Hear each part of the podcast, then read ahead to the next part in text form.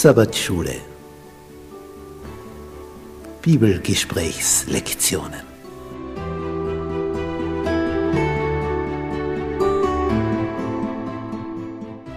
Das fünfte Buch Mose Die aktuelle Wahrheit für unsere Zeit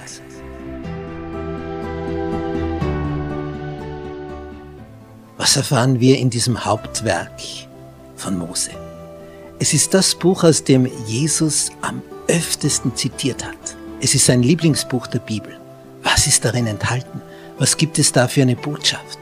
Darauf sind wir neugierig. Das wollen wir ergründen. Bist du mit dabei?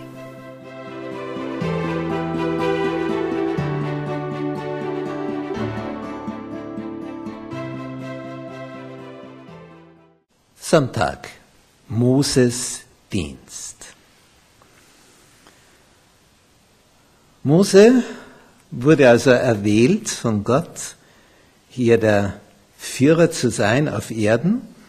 Der wahre Führer ist natürlich Gott im Himmel, aber hier auf Erden der, der die Marschrichtung von Gott her weitergibt, der das Sprachrohr ist, gewissermaßen der Pressesprecher Gottes, der Prophet, der, der also weiß, was Gott denkt, der gibt es jetzt an das Volk weiter.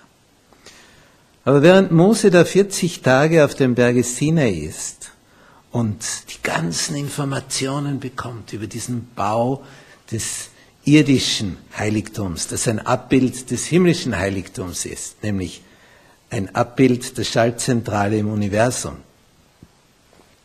von dort, wo alle Fäden zusammenlaufen. Dieses Abbild, wie das gebaut werden soll, das erfährt der Mose alles. Aber das dauert eben seine Zeit. Und in der Zwischenzeit, was macht das Volk?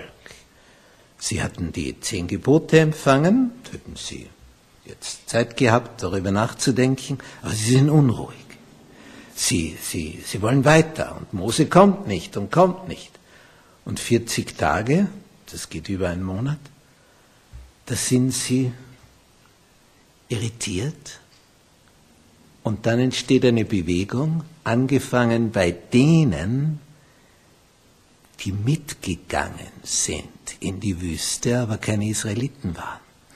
Denn als diese Plagen fielen, begannen ja mehr und mehr Ägypter zu begreifen, der Gott ist der wahre Gott, der diese Plagen über Ägypten kommen lässt. Es wird immer im Vorhinein angekündigt und dann kommt es genauso.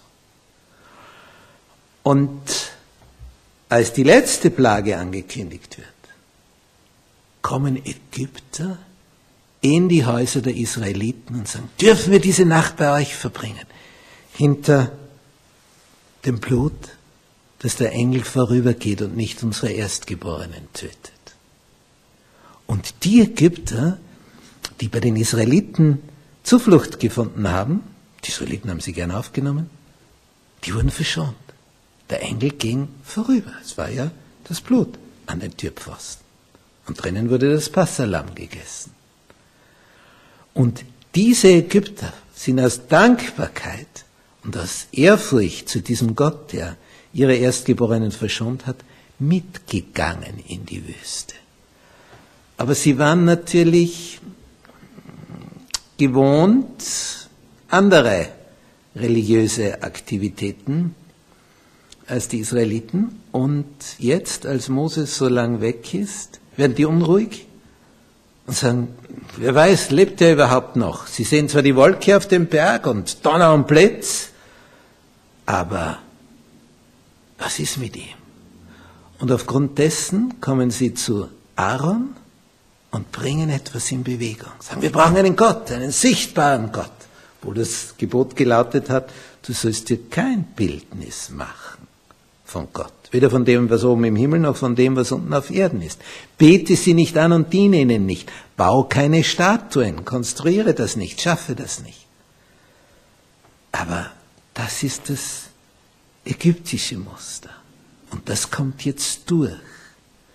Und dem schließen sich die Israeliten an und Aaron, der Stellvertreter von Mose, ist, ist jetzt etwas eingeschüchtert, als die alle kommen und ist willig, zu ihren Diensten zu sein. Er sagt, naja, dann brauche ich aber Gold, Metall, reißt runter eure Ohrringe, in der Hoffnung, dass sie es vielleicht nicht tun. Aber das machen die. Und es kommt ein Riesenberg zusammen.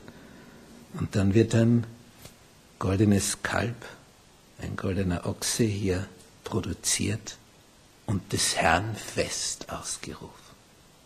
Ein gewaltiger Abfall. Man sagte, das ist dein Gott, der dich aus Ägypten geführt hat.